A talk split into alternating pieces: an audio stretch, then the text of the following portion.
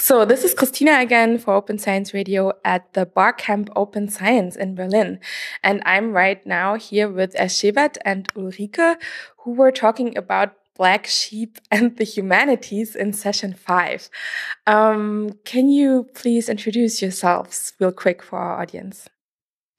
Yeah, my name is Ulrike Wuttke, and um, I'm uh, at the University of Applied Sciences at uh, Potsdam. Um, and I work for the project Research Data Management Organizer, and my hashtag on Twitter is UWuttke. Great. Uh, hello, everyone. Thanks for having us. My name is Erzsébet Tóth and uh, I'm coming from the Research Infrastructure Consortium DARIAH. This is a domain specific uh, institution for digitally enabled arts and humanities.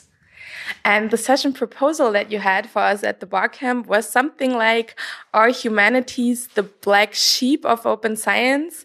Um, what was the original title of the session? The original title was uh, much less provocative and much more open than this. Uh, we were just planning to have a session dedicated to open and humanities.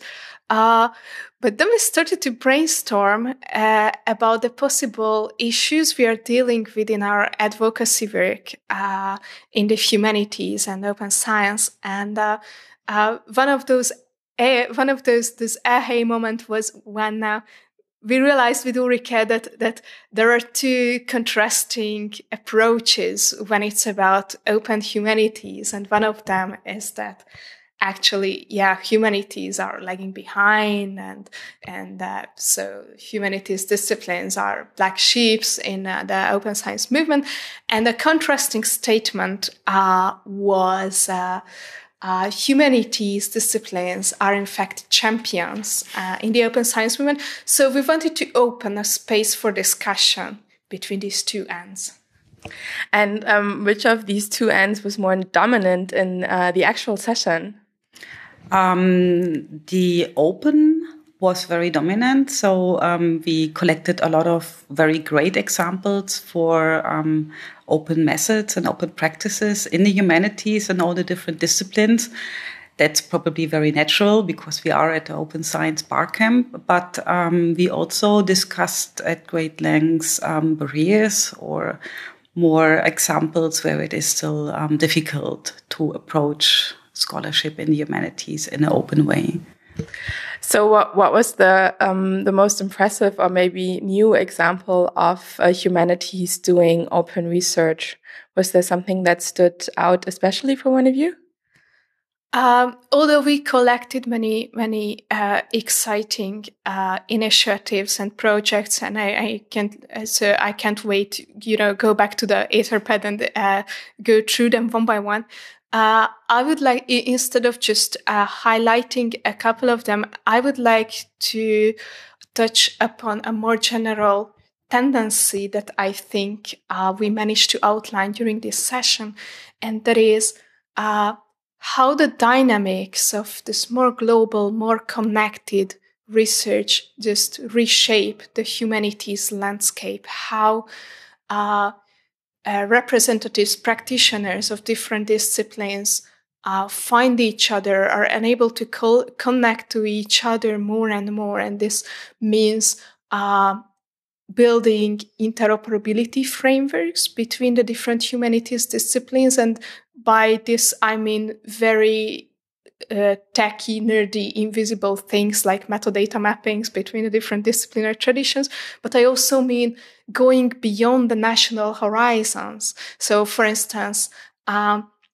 just aligning this very uh, nationally embedded landscape of the uh, GLAM institutions, GLAM as the galleries, museums, libraries, archives. So, how to go beyond uh, the inherently national framework of these institutions, how to open them up for the broader audience, the broader um, uh, interested humanities scholars. This was also part of this uh, of this transforming landscape. We are more and more open to each other's work, but also open to the public.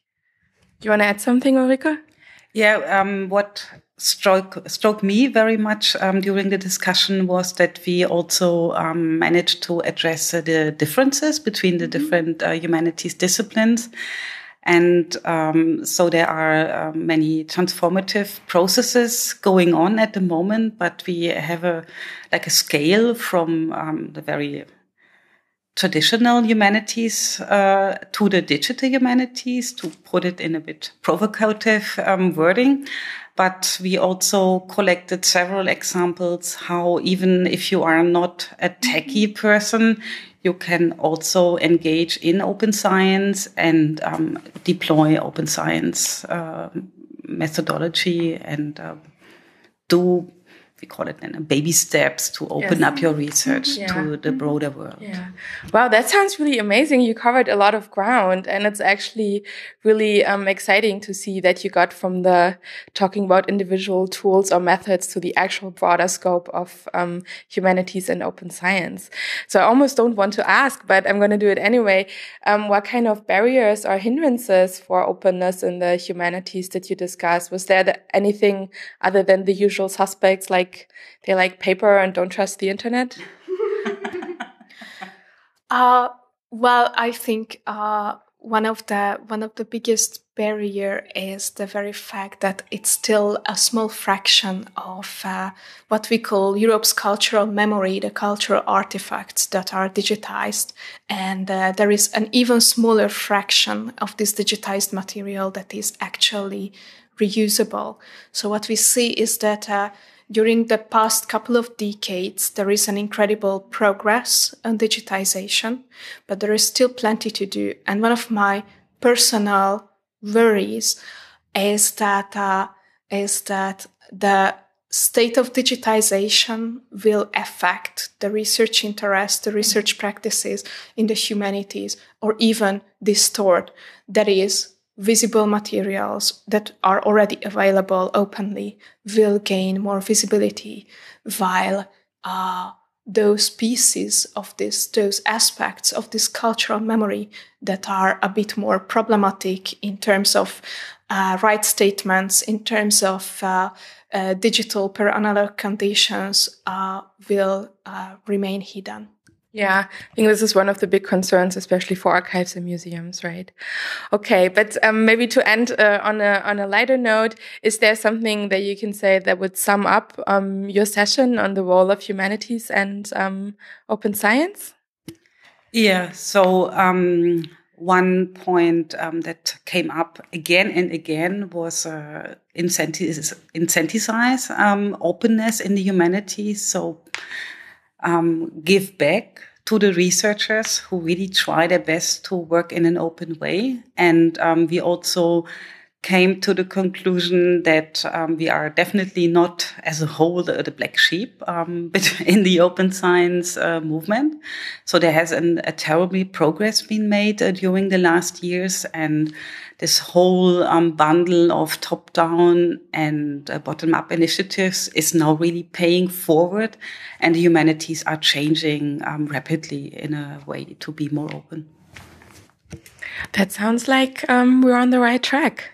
So um, thank you both very much for taking the time to uh, talk to me and uh, Open Science Radio. And I hope you enjoy the rest of the bar Camp. And I hope to talk more with both of you very soon. Thank you very much for having us. Yes, thank you, Christina.